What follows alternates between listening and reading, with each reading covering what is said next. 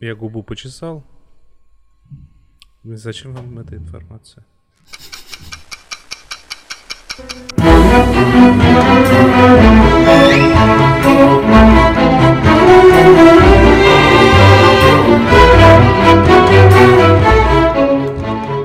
Сериальный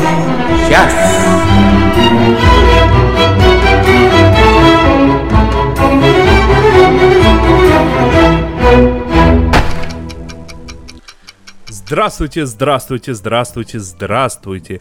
С вами, как всегда, ваш любимый. Вот такие вот, я даже не знаю, обязательные вещи. Всегда и любимый сериальный час. Люди, которые настолько сошли с ума в своей самоизоляции, что абсолютнейшим образом не сошли с ума. А это значит, это Надя Сташина. И это Оля Бойко. Надя Сташин решил не, не здороваться. Всем привет. И Денис Альшанов сегодня жмет на А, кнопки очень активно. Все очень просто. Каждый сходит с ума по-своему.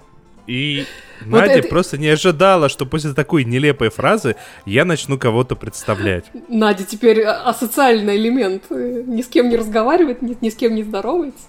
Все пропало. Ну правильно, в интернете оно ж как. Если ты написал Здравствуйте. где-то, то значит э, люди понимают, ага, сейчас что-то попросишь. Поэтому нужно всегда э, писать по существу. И Тоже я верно. предлагаю прям по существу нам прям сразу же начинать с того, что у нас прям сразу же. Долгожданная. Надя, рада ли ты так, как рада я? Скажи мне. Я не только рада, но я нахожусь в совершеннейшем просто ошеломлении. Мы будем Мгм. сейчас с Олей говорить о сериале «Хорошая борьба» «The Good Fight». И я уже даже не знаю, стоит ли напоминать о том, что это спин сериала «Хорошая жена», потому что они уже так далеко отъехали от этой самой жены и Оно и по лучшему. сюжету, и по стилю, и по всяким сюжетным загогулинам. И уже они много раз нас удивляли в предыдущих э, двух сезонах особенно. Но то, что они учудили для старта нынешнего четвертого сезона, это, Это прям уже ух. что-то просто. Вот уж удивили, так удивили. И это А- было а вот совершенно для- потрясающе. Для людей вроде меня объясните хотя бы, о чем сериал-то. Я искренне не знаю, о чем речь. Денис Альшанов косплеит Надю Сташину. Нет, Это я искренне не адвокатский знаю, о чем сериал. речь. но уже не процедурал. Это сериал об адвокатах и про жизнь. И немножечко про... Ну, немножечко про политику. Но не так, как вы все подумали. Просто как нормальные люди воспринимают политику. Насколько нормальными могут быть адвокаты. Ну да, это Э, все-таки Вопрос, специфический смотрите, пласт населения Америки в данном случае. если у них есть диван, то они становятся экспертами. Логично, логично. Ну, В общем, там, если... Ну, я думаю, что можно спойлернуть, как бы не то чтобы спойлернуть, а там прям с самого начала все это начинается. Можно рассказать о том, а, как- какая она, вот эта серия? Да рассказывай, Ну, рассказывай. я думаю, что можно. Господи, это не сильный спойлер. Мы не будем концовку серии спойлерить, естественно, но... Не-не-не, не будем ни в коем случае. Но дело в том, что все предыдущие... Вообще, надо сказать, что... Вообще сериал «Хорошая жена», вот самая первая серия первого сезона, с чего она началась? С того, что сидит эм, главная героиня Джоан Локхарт, Даян. Да, извиняюсь. Да, да, это, это я, я же все еще мусолю элементарно. Я к тебе. Дайан Локхарт сидит перед телевизором и совершенно просто ловит челюсть. Она смотрит э, результаты президентских выборов. И, то, что побеждает Трамп. И она так... А, и надо сказать, из этого состояния она не выходит все три первых сезона в той или иной степени.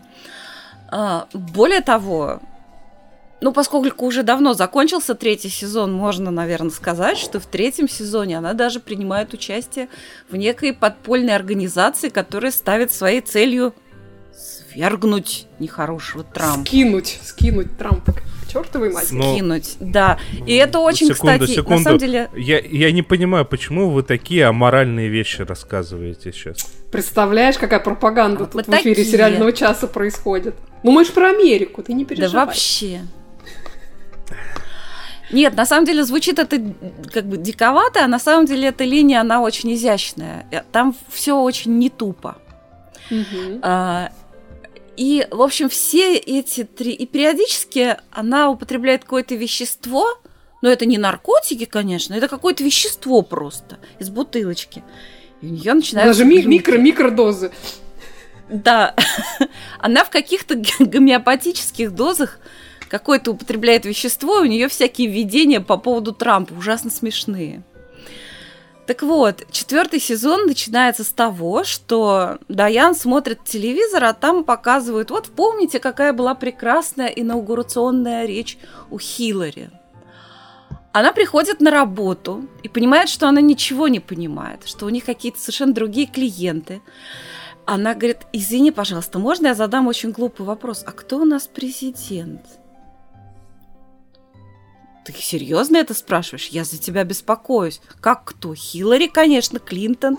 Вот. Ее, значит, и, в общем, ее какая-то там заместительница, их э, клиентесса, и вообще, и все совершенно по-другому. Но все не так просто, как кажется. Ну, надо еще вроде- сказать, извини, я тебя перебью, тут вот нам Игорь Зайцев пишет, что это не просто немного про политику, это один из самых злободневных сериалов э, со шпильками в актуальных политиков. А, Это действительно так, и я просто хочу сказать, что, э, ну, авторы и создатели сериала, они явно демократы, то есть они э, Трампа-то ни разу не поддерживают, поэтому очень интересно то, как они сделали вот эту серию, в которой как бы Хиллари президент. Это было мне лично очень интересно, потому что от них можно было ожидать как бы, ну, такого сильного ну, скажем так, что, а, он, ну, типа, Хиллари президент, все круто. Но все не так просто оказалось. Да, и начиналось все именно так. То есть там Даян, она исполняет какой-то радостный танец ритуальный, когда она понимает, в какой реальности она оказалась, но потом выясняется, что ам, их клиент и, и клиент, который хочет работать именно с ней, с Даян Локхарт, поскольку она лучшая, никто иной, как Харли, Харви Вайнштейн. Говорит, а как же, а Too, что вот это вот, вот Too, как же вот это вот, я тоже, вот это движение, какое? Никто ничего не понимает, движения такого в мире нет. Ну да, И то есть Харви не было ни, ни женского марша, ни мету, ничего этого не было в этом мире. Более того, Харви Вайнштейн, он эм, такой многоуважаемый деятель, который поддерживает женское движение и который весьма уважаем женским движением. Ой, а куда Денис пошел? Никуда он не пошел. Рассказывай, рассказывай. Кто такой этот потерпевший? Куда пошел? В общем, это такая серия про, про то, как работает демократия. То есть, вот пришел типа к власти Трамп, и женщины так возмутились, что устроили женские марши, на гребень волны поднялось движение МeToo. А вот, а, это ты какую-то трамповскую кепочку надел? Это клево. Make America Great Again. Ой, Так за- вот, закро- закройте, зачем ты побрил вот голову? окошко. Вот. И, и мало того, а тут наоборот, пришла Хиллари, и женское движение, оно такое исключительно-исключительно декоративное получилось.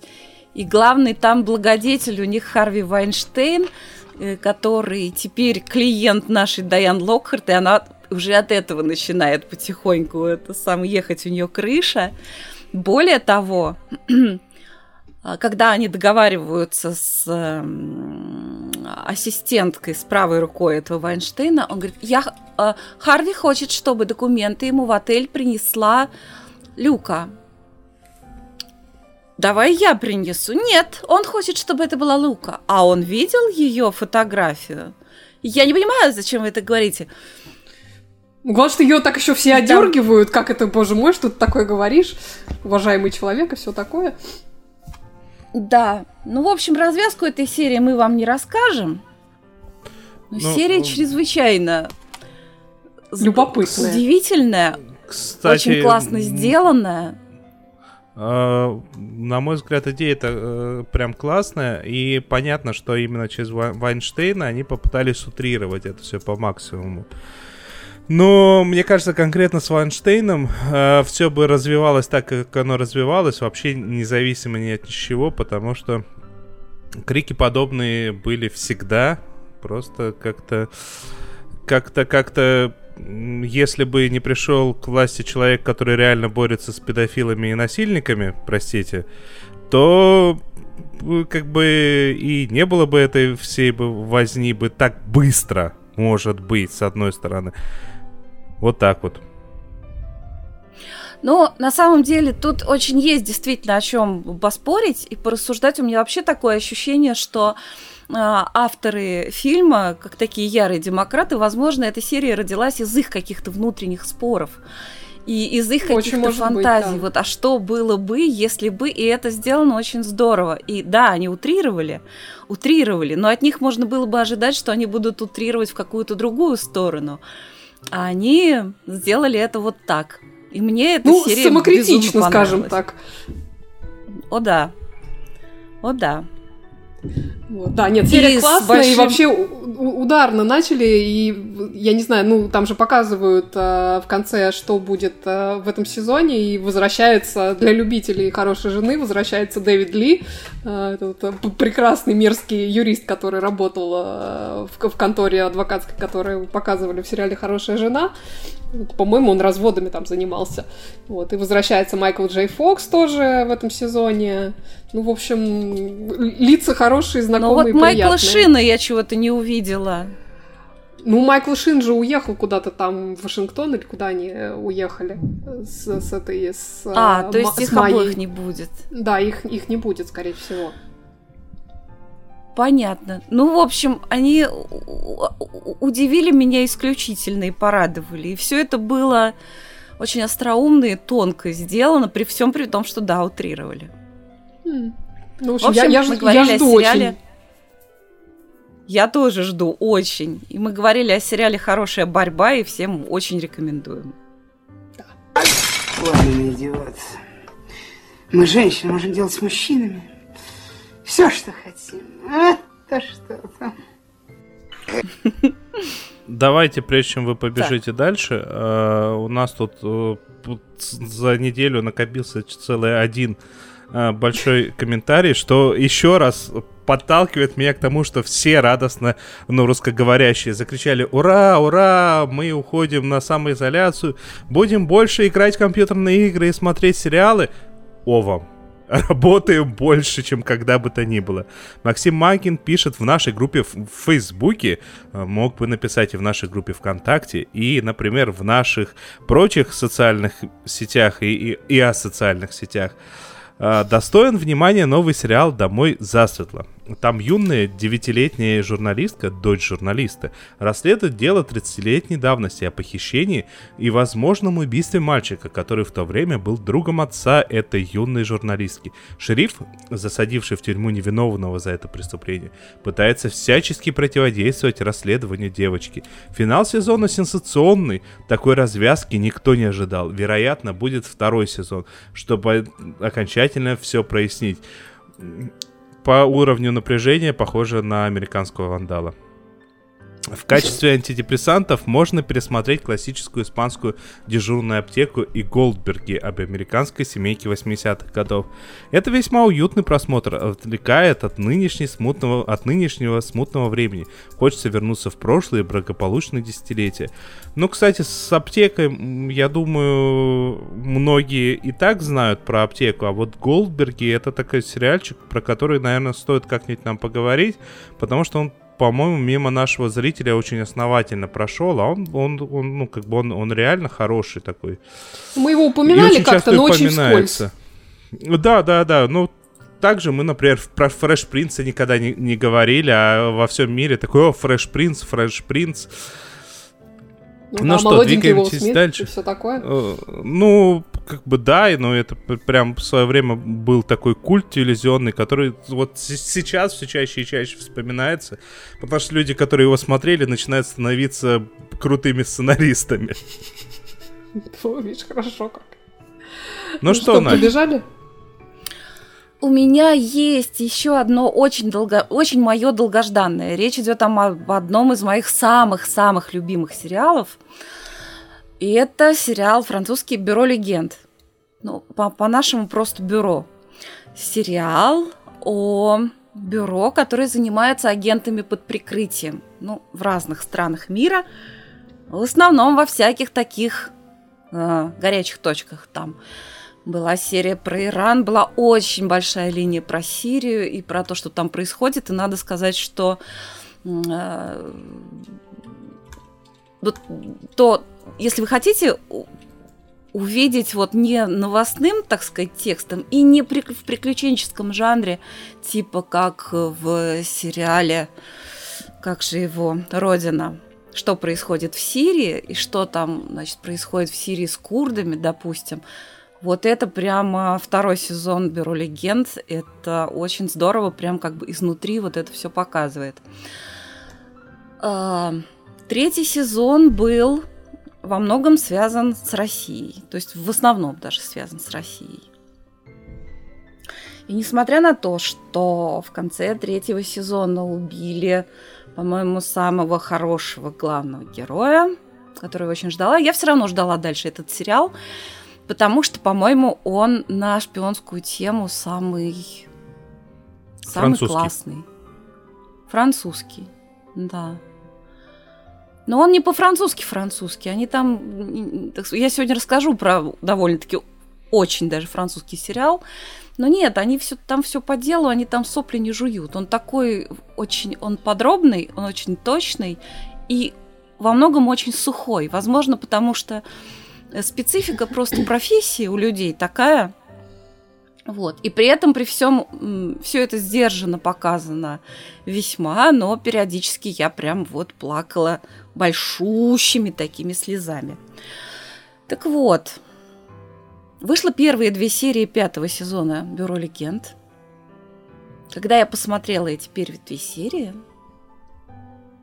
как бы это так сказать, я сразу многим людям написала в личку, потому что мне не терпелось сообщить некий спойлер важный. Больше ничего не скажу. А, Сейчас у меня важное предупреждение. Ни в коем случае, если вы любите что-то, не оказывайтесь в личке у Нади, потому что она будет вам ходить и спойлерить.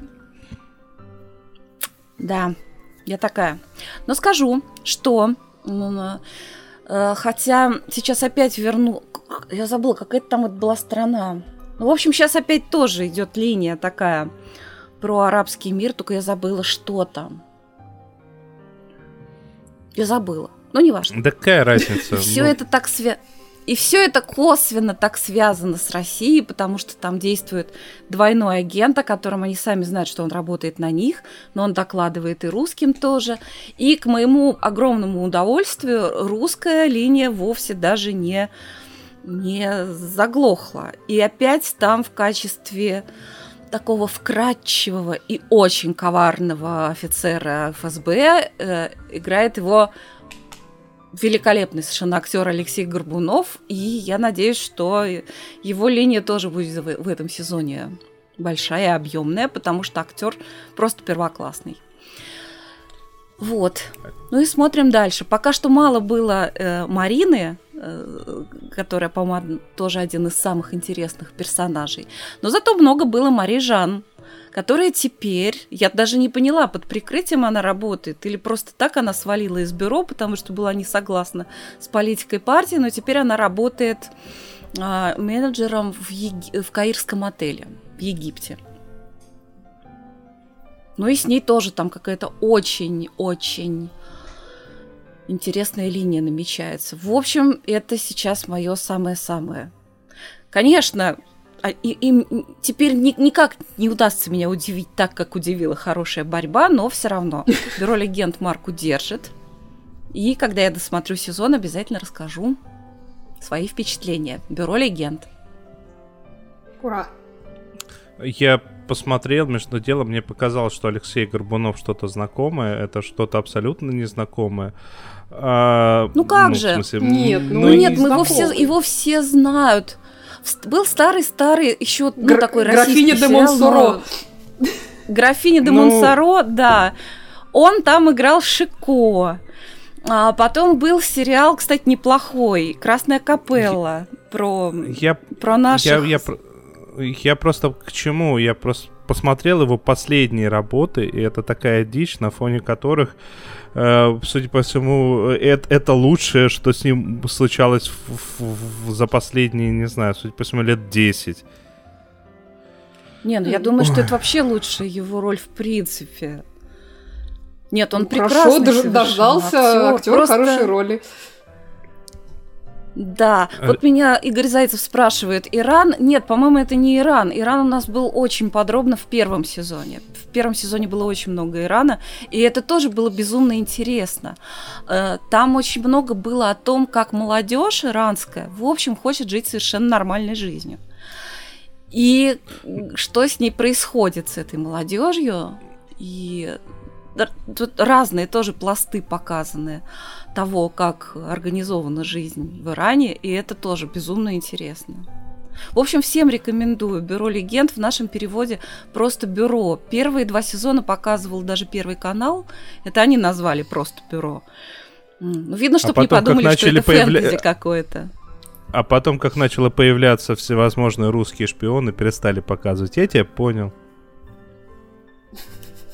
Конечно, конечно. Вообще русские там но надо сказать, что я бы показала, почему. Там русские, в отличие от всяких прочих, там и криминальных, и, и шпионских Простите. сериалов, там русские умные. И русские такие, даже мне кажется, они льстят нашим ФСБшникам, что они вот такого прекрасного, интеллигентного и умного и опасного опасного вот, так сказать, по-хорошему. Вот это то, что Борис Акунин называет Акунин, вот в японском смысле, что это злодей такой, но он такой герой, злодей, а не то, что у нас тут на самом деле происходит. Так что, я, мне кажется, понял. они русским даже польстили. Тем я более понял, они показывают... Почему я а? говорю, понял, почему сняли э, с, транс, с эфира э, этот сериал. Позвонили наши шпионы и сказали, ну не, мы когда ездим шпили там смотреть, мы себя по-другому ведем. Это все неправда, у нас молодежь пытается подражать. Ну вот да, О, вот про шпили там вообще ничего общего. Там все вот враги из, из России, они очень тонкие, умные, опасные. Да, вот Владимир Малышев напоминает, что в «Стилягах» играл э, Алексей Горбунов. Настя Попова напоминает, что в «12» у Никиты Михалкова Ну, играл. многие ну, актеры общем... опозорились игрой у Михалкова. Что ж тут поделаешь? Ты что-то прерываешься, Денис. Да, немножко заквакал это, не знаю, немножко, это, это вы немного квакаете, но это скайп. Я предлагаю нам двигаться дальше уже все-таки. Смотрели, смотрим, посмотрим. В чате у нас упоминался сегодня этот сериал на стриминговом сервисе Amazon. В начале апреля вышел замечательный, на мой взгляд, проект, восьмисерийный сериал Tales from the Loop, рассказы из петли. А, снят он по одноименной книге шведского художника э, Симона Столенхага. Не знаю, правильно я произношу его имя или нет. То есть, насколько я понимаю, первоисточник это, это не роман, это такая серия картин, которая объединена, объединена неким повествованием, но текст там, скажем так, не первичен, а первично именно изображение. Также по этой книге вроде как сделали настольную ролевую игру, которая тоже в основе э, сериала. Значит, единственное, что в сериале действия перенесли из Швеции в американскую глубинку, по-моему, в штат Огайо. А, если вас вдруг испугало слово «петля» в названии, то спешу вас успокоить, никаких висельников тут а, нету. Петля — это название такого градообразующего научно-исследовательского а, института, который занимается всякими пограничными исследованиями в области физики. находится, причем он буквально, в буквальном смысле под землей. Вот. Мы там по ходу повествования да, вот Владимир Малышев говорит, что это артбук, э, то, что в основе. А, значит, по ходу повествования мы довольно мало что узнаем о том, чем конкретно занимается вот, этот, а, вот эта петля, но несколько вещей все-таки показаны. То есть, во-первых, а, в недрах петли запрятана некая сфера не вполне понятного происхождения, которую они там изучают и которая э, каким-то образом явно может манипулировать временем и пространством. А во-вторых, э, деятельность этой самой петли и всякие ее научно-технические, ну, скажем так, достижения, они непосредственным образом влияют на местных жителей и на их э, жизни. А, при этом все это не является чем-то каким ну, таким необычным для обитателей городка. Вот всякие устройства и, не знаю, роботы, они являются, скажем так, нормальной, неотъемлемой частью их жизни и, и ландшафта. Но при этом это не что-то такое мега современное, а вот скорее такой минима- минималистичный очень ретро-футуризм. А, потому что действие там происходит в, ну, скажем так, это такая альтернативная версия 60-х годов прошлого века. Вот. И каждая из серий рассказывает историю либо одного, либо нескольких э, персонажей, при этом каждая серия нанизывается на другую, то есть основных персонажей каждой серии мы уже где-то уже видели в, пред, в одной из предыдущих серий. А, большинство историй, почти все, связаны с семьей директора петли. Играет его Джонатан Прайс, совершенно прекрасный. Вот, а, то есть это и он сам, а, его жена, и, там, его сын и невестка, и, и их сыновья. Вот. Плюс там добавляются, значит, а, друзья этих самых сыновей и, и их семьи. Вот, строго говоря, это сериал, ну, такой в жанре научной фантастики, потому что почти в каждой серии там происходит нечто ну, какое-то событие научно-фантастического характера, которое запускает каждую из историй. Но при этом как бы сериал совершенно не задерживается. А я, да. а я правильно понимаю, что серии не связаны друг с другом? Они, они связаны, но не сильно, скажем так. То есть каждая mm. серия это отдельная история, их можно по отдельности смотреть, хотя там, ну, какое-то горизонтальное повествование присутствует все-таки. А, просто, просто давайте я сразу объясню. Я посмотрел первую серию и Uh, мне она показалась uh, вначале очень затянутой, причем очень стильной. Вот те вещи, которые из артбука взяты, вот эти вот роботы ходящие из-за деревьев выглядывающие, это было очень красиво сделано. Но она вначале затянутая, а потом я досмотрел серию, у меня такое ощущение, как будто, ну все, вот эту вот историю закончили, и я такой сижу и думаю, ну слушайте, ну вот как начало, э, вот повествования, оно интересно, как есть этот цельный э, кусочек истории, ну, ну не знаю, как-то, ну, ну, ну, не, но все равно хочется дальше смотреть. Ну, я тебе рекомендую посмотреть дальше. Вот. Но я что хочу сказать. Мне очень понравилось, что сериал этот совершенно не задерживается на объяснении э, всяких вот э, э, ну, скажем так, природы вот этих непонятных э, событий, э, которые в нем происходят. Им как бы гораздо интереснее ну, человеческая сторона там этой истории, и то, как, это, как вот это событие сказывается на персонажах. То есть там, например, в одной серии а, два друга в лесу находят некую сферу, которая им позволяет поменяться местами, то есть поменяться телами. Вот. При этом физика процесса ну, совершенно для истории не важна. Важны как бы последствия, а, которые для этих, э, ну, как для самих персонажей, так и для их семей, а, как бы последствия вот этого, вот этого происшествия. Или там в другой серии молодая героиня изобретает некий не знаю, аппарат, некий девайс, который позволяет ей а, остановить время, то есть и она его останавливает э, для себя и для мальчика, который ей нравится. И вот э, в, в, в это время, когда для всех мир остановился, вот они вдвоем в этом мире проживают э, такую историю любви, которая, в общем-то, ну, исход ее неизбежен, и ты, в принципе, быстро понимаешь, к чему все идет, но при этом все равно смотреть а, интересно, смотреть, а, ну, хочется затягивать, скажем так. Или там есть прекрасная история, не знаю, мальчика и, и дедушки, которых а, происшествие там уже с другой сферой, которая там где-то у них по окрестностям этого института какие-то какие шары непонятные лежат, и каждый там с какой-то своей функцией. А, так вот, а, их а, вот это происшествие наталкивает на такой прекрасный и довольно пронзительный разговор о, о жизни и смерти, который они вот на протяжении м, всей серии ведут. Вот. Вообще там все есть с точки зрения чисто научной фантастики. Там тебе и перемещение во времени, какой-то там непонятный монстр, который на острове живет, и путешествие в параллельный, не знаю, в параллельный мир, и дома исчезающие. Ну, это как бы... Это, это всего лишь повод, чтобы поговорить о, э, о человеческой природе и вот о какой-то, не знаю, мимолетности существования. Вообще, надо сказать, что вот эта мимолетность это такой немножечко лейтмотив, э, который как бы в этом сериале прослеживается, там несколько героев а, в разные моменты времени повторяют, что вот, да, жизнь пролетела как одно мгновение. Вот. То есть, если вы любите, там, я не знаю, движуху экшен, то этот сериал, конечно, не для вас. Он, вот то, что Денис говорит, это действительно так, он довольно медленный, он очень такой созерцательный, очень вдумчивый. Это такая ну, скажем так, это такая немножко старомодная классическая научная фантастика, причем я как бы не вкладываю никакого негатива в это, в это определение. Ну, такой очень минималистичный, он не депрессивный, ну, как какой-нибудь... Слушай, да. если старомодно говорить, то это старомодно только если в разрезе, не знаю, э, Соляриса какого-нибудь Тарковского. Да, да, да, да, что да, да, вот, так. вот, вот это такая старомодность, потому что вот по первой серии это сделано необычайно красиво. Необычайно Абсолютно. красиво. Плюс э, в первой серии там есть момент, где э, встречаются два персонажа, которые, ну, это девочка и женщина, которая из нее вырастет в будущем.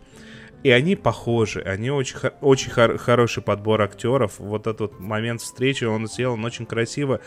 И э, единственное, что по какой-то относительный плюс относительно, э, если сравнивать с фильмами Тарковского. Здесь не будут вам показывать поле э, в течение 40 минут, прежде чем сказать, что, а, вот, кстати, с этого поля мы сейчас улетим. Ну да, нет, там такого, конечно, нет. Вот. А, я еще хотела сказать, что он при этом не... Ну, там как бы... Он не очень веселый, ничего веселого нет, но он при этом не депрессивный, как какое-то черное зеркало, которое тоже там какие-то аспекты технологические затрагивает. Он такой, скорее, очень меланхоличный. И то, что ты говоришь, он действительно совершенно прекрасен визуально. Там и по раскадровке, и по цветовым решениям. Там, не знаю, замечательная картинка, ее просто... Какие-то вещи просто на стоп-кадре хочется разобрать и при этом а, они собрали отличных а, режиссеров а, под это дело, там, от Эндрю Стентона, который ну, по Пиксару нам известен, до, не знаю, до Джоди Фостер, например. Вот. Там очень хорошие актеры. От известных, типа уже упомянутого там Джонатана Прайса, Ребекки Холл, Пола Шнайдера, Джейн Александр, до менее известных, которые там детей играют, подростков, и делают это совершенно прекрасно. Вот. А, в общем, я, честно говоря, от просмотра массу совершенно удовольствия получила. Этот сериал как-то так, не знаю, мне показалось, что он приятно выбивается из ряда таких современных эм, технострашилок, которые я тоже, собственно, с удовольствием смотрю, ничего против них не имею, но иногда хочется вот именно чего-то такого не знаю, ностальгического, что ли, и неспешно вдумчивого. Вот, при этом я, надо сказать, разные э, на этот сериал видела отзывы, но вот мне лично он очень сильно понравился, я его посмотрела целиком, от души его вам рекомендую. Еще раз напомню, называется Tales from the Loop или Рассказы из петли. Байки из петли, Надо будет кстати, посмотреть. Называл, назывался. Надь, ты знаешь, тебе он может понравиться, кстати. Ну вот я, судя по твоему рассказу, ты меня заинтересовал, да. Ну, как, такие вот фильмы время от времени выходят. Именно вот э, как-то людям нравится и, и вот не просто что-то фантастическое, а именно вот стилистика вот этих вот виниловых обоев, вот это вот все. И бывает иногда смотреть прикольно, но при этом, ну, такая дичь. Здесь как-то, ну не знаю, но по первой серии, ну, ну интересно, ну, ну не, да, фан... не, ну... не завораживающе интересно, а просто интересно. Ты знаешь, мне, кстати, на фоне остальных первая серия меньше понравилась, хотя она любопытная, но мне дальше нравится больше. Ясно, ну ладно, давайте Владимир Малышев дальше. пишет, фантастика здесь всего лишь оболочка. Да, да, Сериал да, абсолютно. о времени и о нас. Все так. Ну, сто процентов хорошей фантастики это всегда всего лишь оболочка. То, что как бы э, концентрируется на то, чтобы рассказать, как нужно бороздить космос, это всегда не фантастика, а, простите, фигастика. Давайте двигаться дальше. Подождите, а кто же это все-таки убил на Налестра? Я посмотрела французский сериал, который называется у нас на кинопоиске это все переводит все не так, как кажется. О-де-ла де запаранс. Как-то вот так вот. Извините, мой Ты столько лишних букв прочитала сейчас. Я знаю французский. О, Д, Д, ап. К сожалению, тебя очень плохо слышно нам. Да, нам тебя очень плохо слышно, Денис. Может, ты как-то, может, мы перегрузим скайп, если ты считаешь, что дело в нем. Я понимаю, что в эфир идет все от тебя хорошо, но просто диалог не получается. Ты прям так ты ды ды ды ды ды ды ды ды ды ды вот так вот твой, твой звук идет. Ну ладно, ты давай рассказывай пока. А вот сейчас? О, вот сейчас прям прекрасно. А вот сейчас отлично. Я не знаю, что ты сделал, какой штепсель ты воткнул. Окей, ну, продолжаем. Теперь мы тебя слышим. Так вот, э, французский мини-сериал, который называется «Все не так, как кажется». Шесть серий. ПТД раздедюх. Раздедюх, да, между прочим, так девочки балетные по ДД называют. Раздедюх. Эм, так вот, сериал «Все не так, как кажется». Шестисерийный, французский. А, там действительно все не так, как кажется. Начинается он чисто вот детективно. А, сериал про большую семью. Там, ну, мать уже пожилая, у нее четверо детей, а, двое сыновей.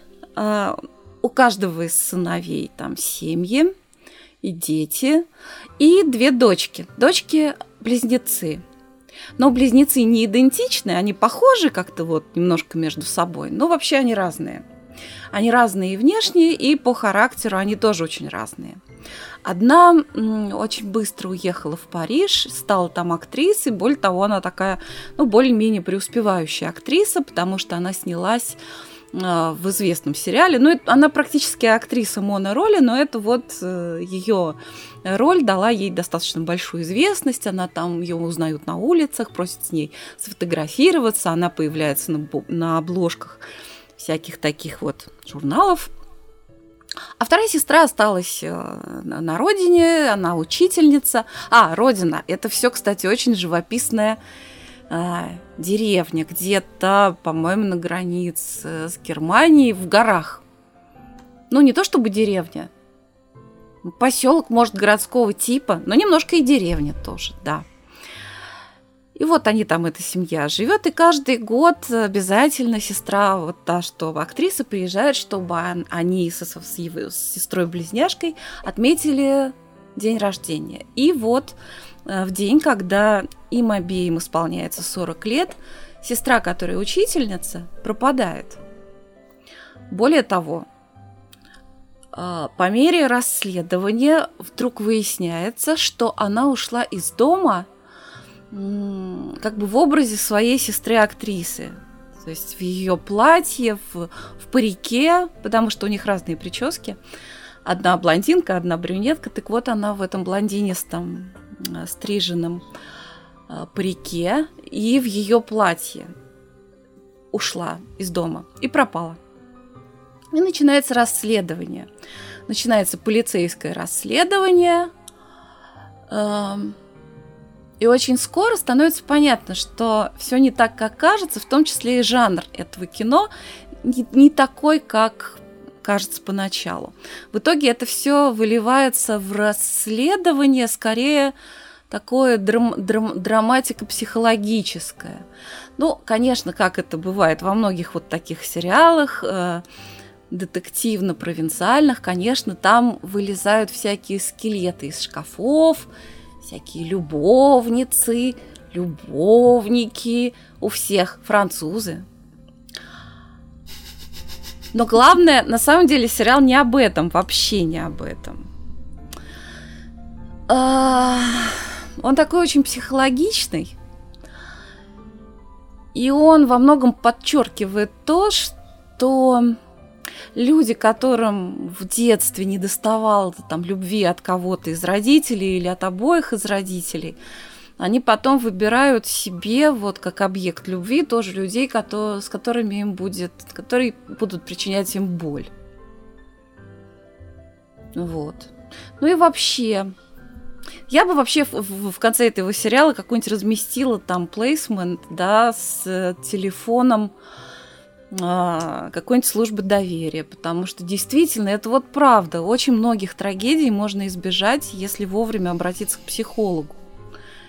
И проблемы будут, ну действительно, они прям, я вот знаю, что они решаемые. Но люди не обращаются, и это заводит просто очень, а, ну, большую пропасть. Хотя есть там сюжеты, которые развиваются, ну, совершенно по невротическому пути, и кажется, что сейчас вот здесь тоже случится какая-то трагедия, но нет.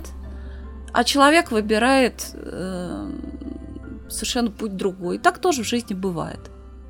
Вообще хочу сказать, что э, французы, вот для французов концовка там вообще какая-то вообще не французская. Во-первых, француз, французы вообще редко себя внятной концовкой утруждают.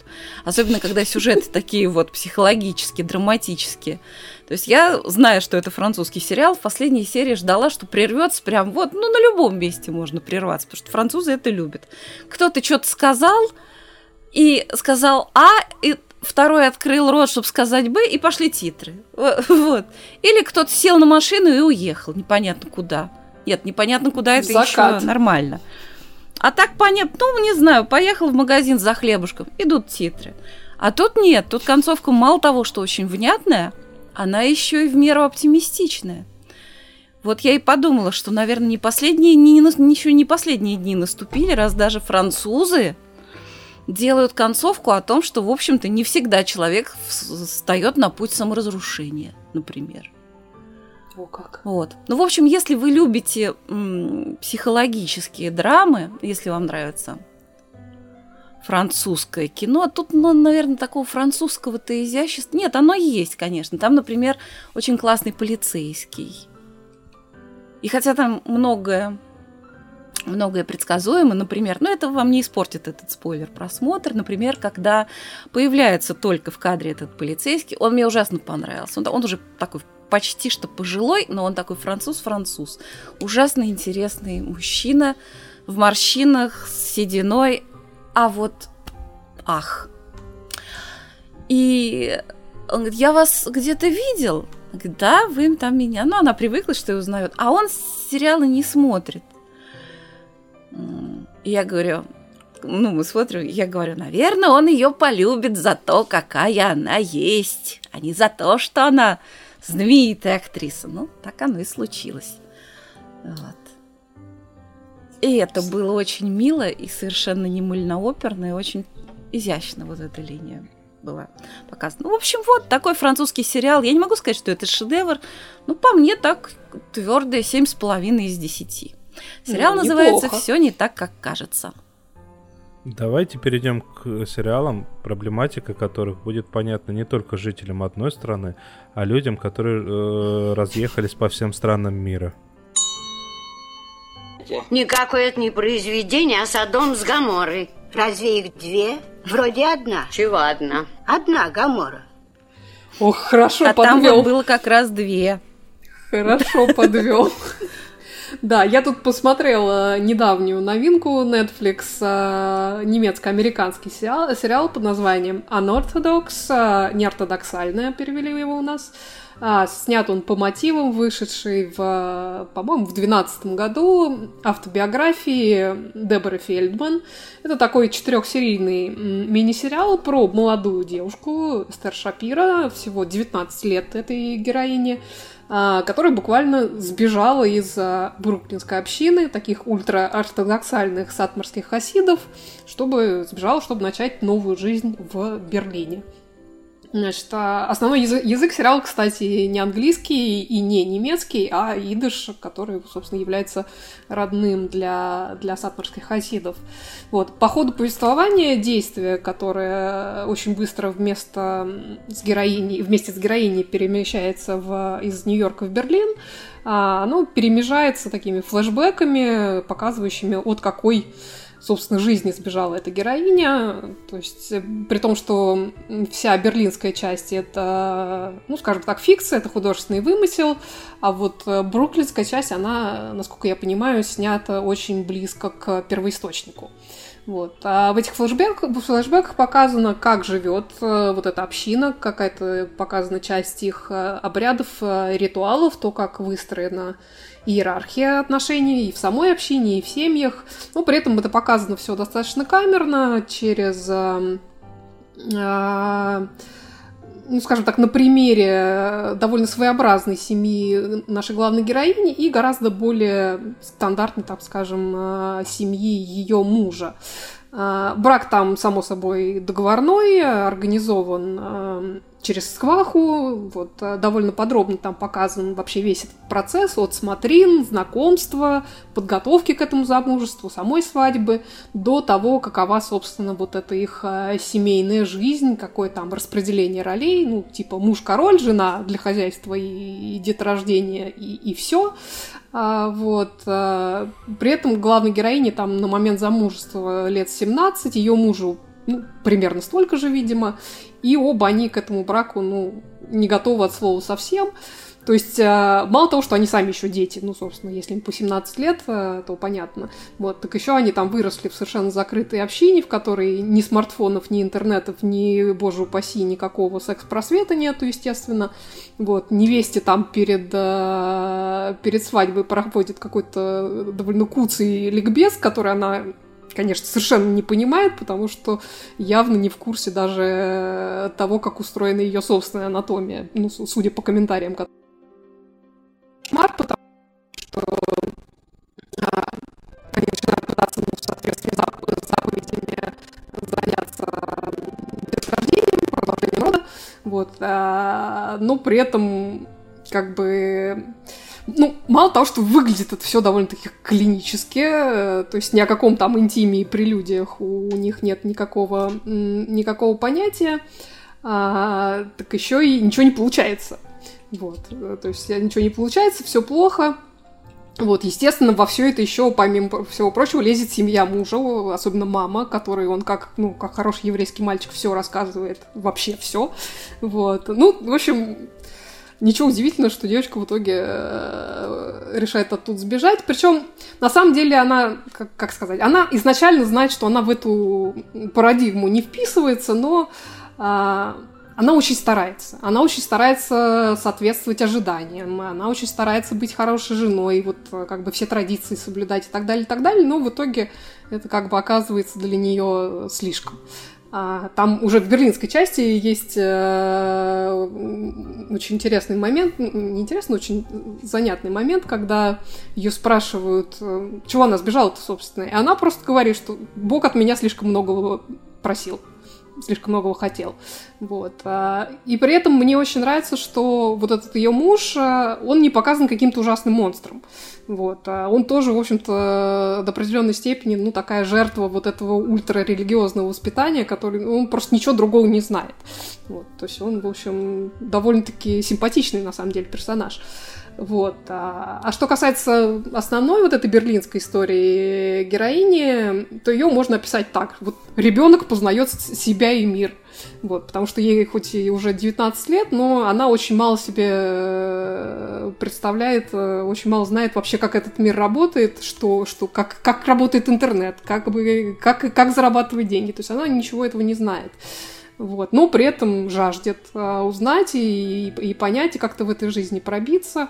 И ей, к счастью, везет. Она прибыва, прибивается к отличной компании берлинских студентов консерватории, даже сближается с а, с одним там мальчиком, вот. Ну и вообще э, с музыкой и вот с любовью героини к музыке очень многое в этом сериале связано. Это такая интересная линия, потому что она еще пока она была в Бруклине, она там как-то чуть ли не подпольно училась э, играть на пианино, потому что, ну, там, по обычаям общины женщины на публике не играть, не петь ничего не могут, вообще выступать не могут.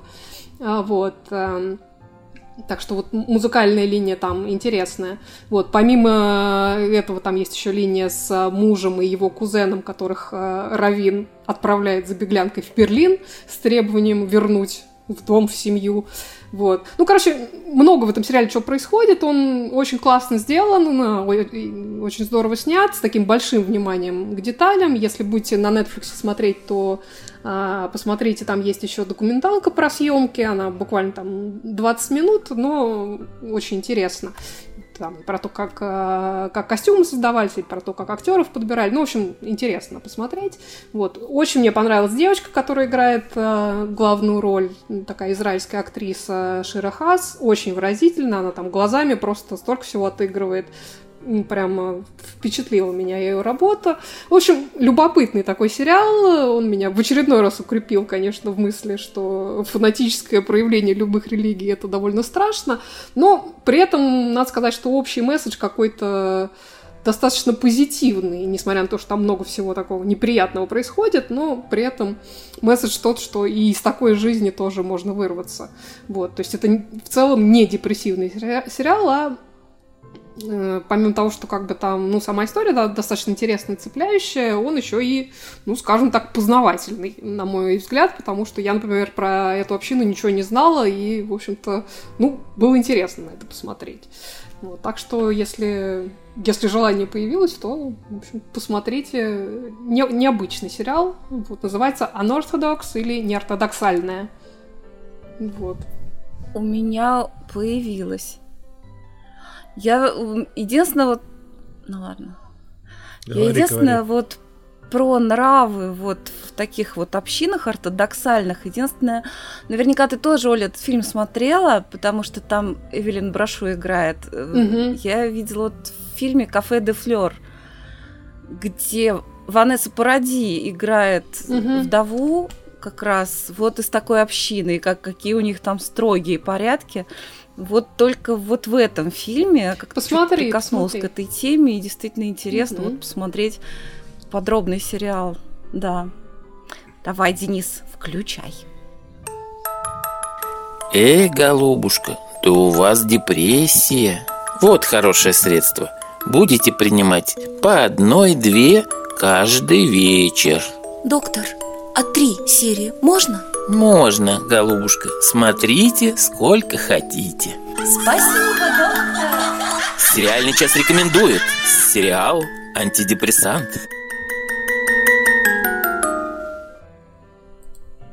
По сериалу, о котором я сейчас расскажу, мнение, скорее всего, разделится на четыре э, равные категории. Первая категория скажет, я с таким никогда не сталкивался, но смешно. Вторая скажет, а, я с таким никогда не сталкивался, но это явно какая-то дичь.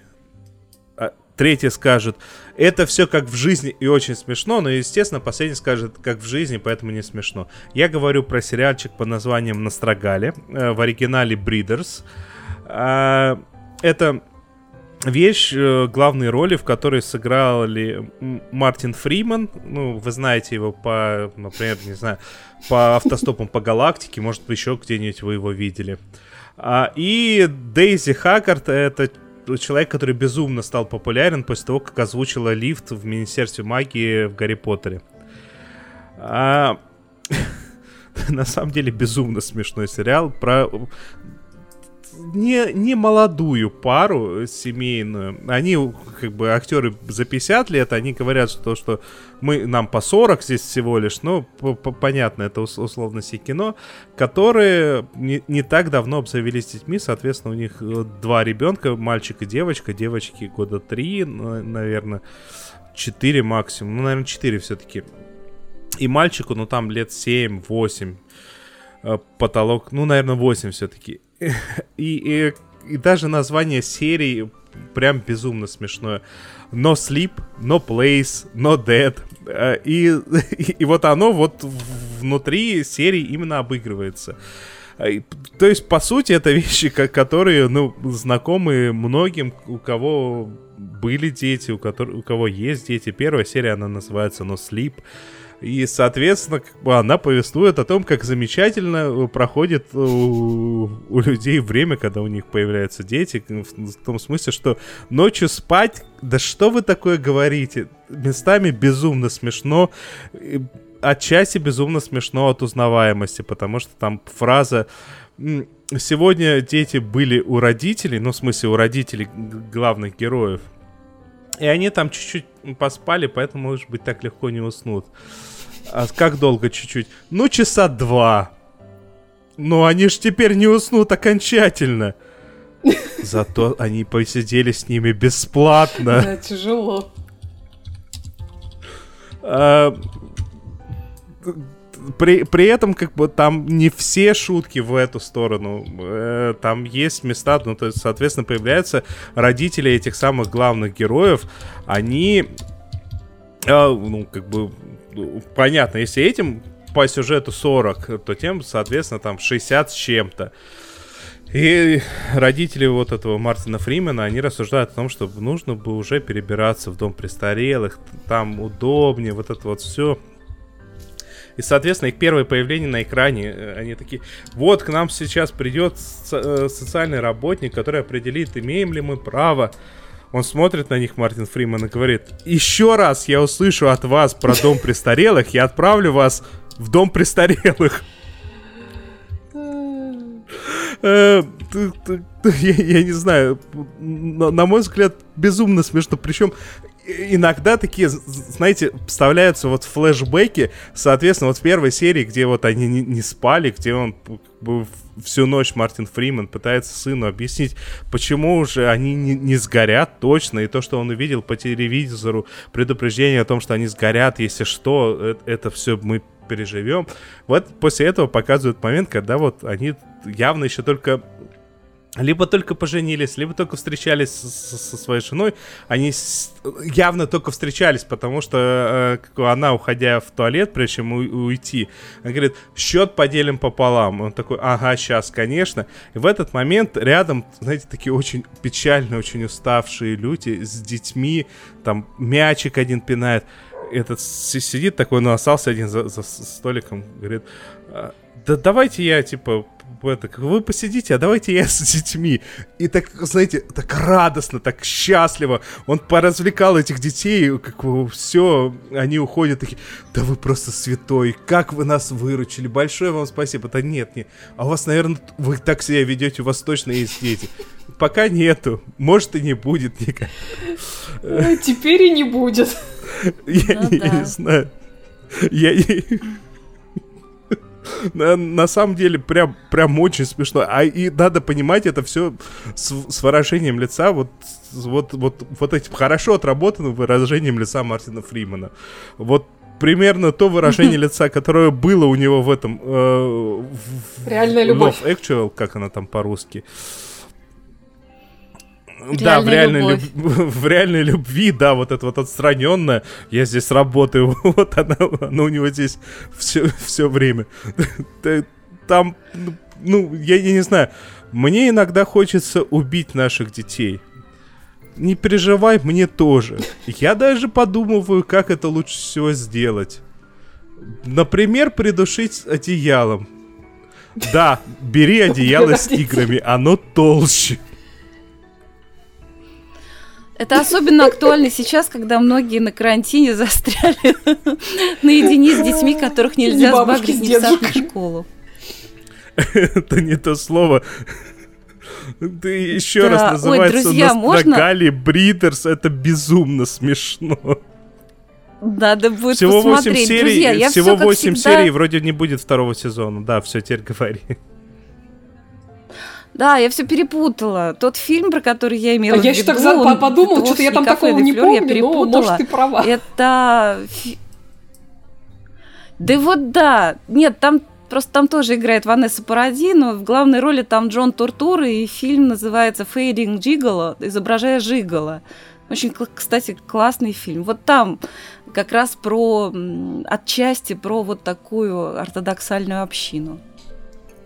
Все. Все, ладно, тогда давайте Давай... большой, ко- короткой э, это и будем заканчивать. Хотел бы я знать, почему ты явился без фрака и жилета. А вы, мистер Эй, в кедах на бал. Возмутительно, возмутительно. Да, это, ну как возмутительно.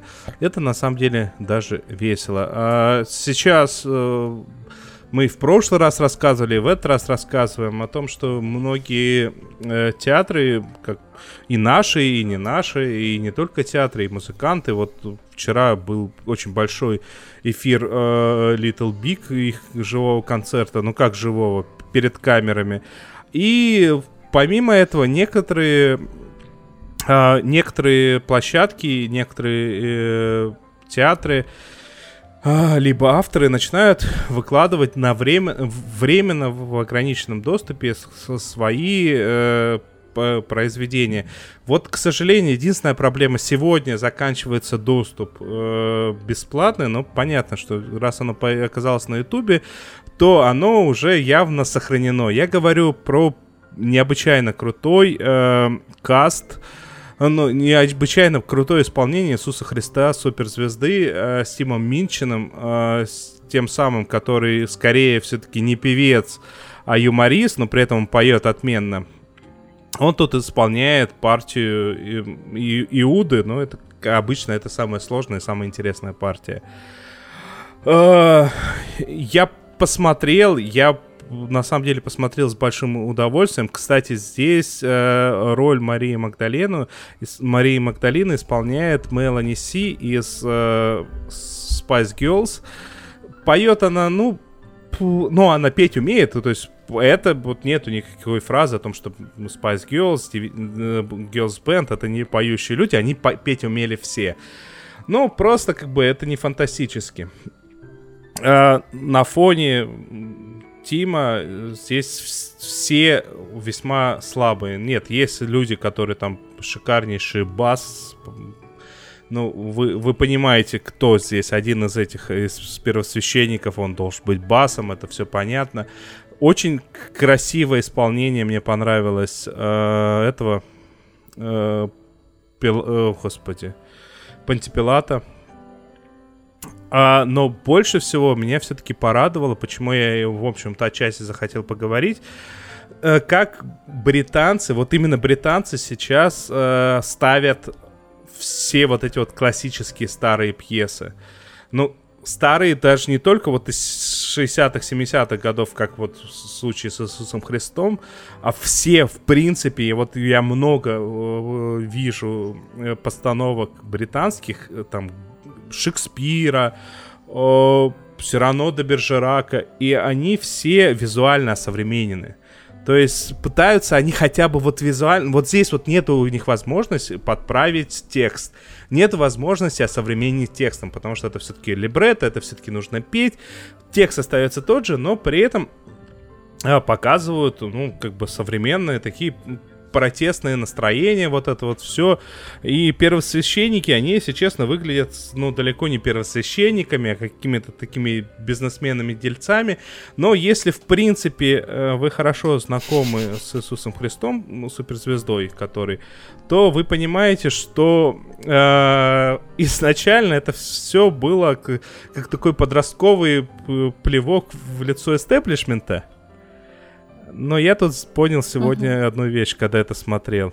Э, те самые люди, которые поставили, ну, написали эту пьесу, те самые люди, которые ставили ее тогда, стали не просто эстеблишментом, они стали супер эстеблишментом, э, до которого многим людям, над который, в котором они в лицо плевали, прям далеко-далеко неимоверно. В любом случае, это шикарнейшая постановка. Два года тому назад была другая, очень хорошая постановка американская с Бродвея. Вот впервые на моей памяти бродвеевская постановка была показана где-то, она тогда на на CBS, по-моему, ее показали. Обязательно поищите. Uh, к сожалению, там не Бах uh, пел Иисуса уже, но с Бахом можно найти аудиозапись. Там Джон Лейкин пел, но Джон Лейкин, на мой взгляд, поет лучше Баха. И там Элис Купер, тот самый странный дядечка из глэм-рока, он пел Иуду, и надо понимать, что Элис Купер поет, ну, средненько. Это очень мягко сказано. Но он такой артистичный. Здесь вот очень красивый образ. Давайте я вам быстренько опишу этот образ а, Иуды. О, он появляется, знаете, в таком в, ш, в маечке такой, в шортиках э, с, с клюшкой, и постепенно на сцене преображается в такого модненького, э, крутого дядечку. И, и вот визуально образ хороший, это какой-то диджей э, известный в Британии но не цепляет. А клюшка-то ему зачем? А там вот э, Элис Купер цеплял. прощения. Короче, Ага. ну, он типа, нет, он, он гольфовая клю- клюшка. Он типа доиграл, он типа доиграл и пришел разбираться. Ага, это ты здесь король? Ну давай, давай, покажи нам, какой, король, э, какой ты себя король. А, визуально, я, я не знаю, современный театр это фантастика, честно. Современный театр это фантастика. Нашим, к сожалению, чаще всего не, пох- не позволяют бюджеты, но есть ребята, которые очень стараются. Э, Ну, конечно, то, что, что они делают на сцене в Британии и вот в этой постановке, это за рамками добра и зла. Это вот гигантские экраны, на которых время от времени даже что-то транслируется. Это супер. Если вы не успели сегодня, ну, сегодня это день космонавтики, то я думаю, что нужно будет поискать. а, И оно найдется. До этого ну, там же на канале выкладывали еще этого. Joseph and Technical Ну, ты Our ссылку Dream. в это другое. добавишь? Ну, а я, я-то добавлю, но мне кажется, смысла уже особого не будет, потому что к этому моменту оно уже протухнет, оно пропадет. А там реально ограниченно в- выложили. Вот, вот такая вот красота. Вот такая вот красота. И все это началось благодаря тому, что у нас э, есть, э, напоминаю, канал в Телеграме. А к этому каналу подключена такая вещь, как чат. И в этом чате мы сегодня очень э, долго, во-первых, обсуждали э, все варианты Иисуса Христа, Христа суперзвезды, включая даже отечественные варианты. А, а потом еще и, ну, точнее, все началось с ссылки от Владимира Малышева, за что ему большое спасибо, на это самое э, видео э, на Ютубе. Вот так вот. Э, Да, ну уже что, на этом, я думаю, нам уже пришло время прощаться. Да, э, это, значится, были э, сериальный час. Напоминаю, что искать нас можно в интернете везде. Я уже говорил про Фейсбуки, ВКонтакте, Телеграмы, Твиттеры. Э, наш сайт есть. Слушать нас можно везде. Опять же таки, в Яндексе хотите послушать, слушайте нас в Яндексе. Там можно нам поставить э, какую-нибудь оценку. Можно нас послушать на Ютубе. Э, даже там посмотреть нас можно. А на можно нас послушать, не знаю, там в iTunes, э, в, SoundCloud, э, да, в, в принципе, в абсолютно любом проигрывателе подкастов. И поставьте нам там, пожалуйста, палец вверх. Вот, вот, вот так вот. Э, И на данный момент э, мы особо не напоминаем, что у нас существуют патреоны и все прочие возможности нас как-то поддержать финансово, потому что сайты у нас э, проплачены, и если вы горите желанием кого-то поддержать, то вот сейчас, вот в данный момент, лучше поддержите, я не знаю, там, благотворительность, которая занимается поддержкой бездомных, бездомных собак, э, просто людей. Э, Там это сейчас нужнее. Э, Значится, это были Надя Сташина. И Денис Альшанов провел наш И эфир. Это была Оля Бойко. За что ему спасибо. Всем спасибо, всем пока. Всем спасибо, всем пока. Всем спасибо большое.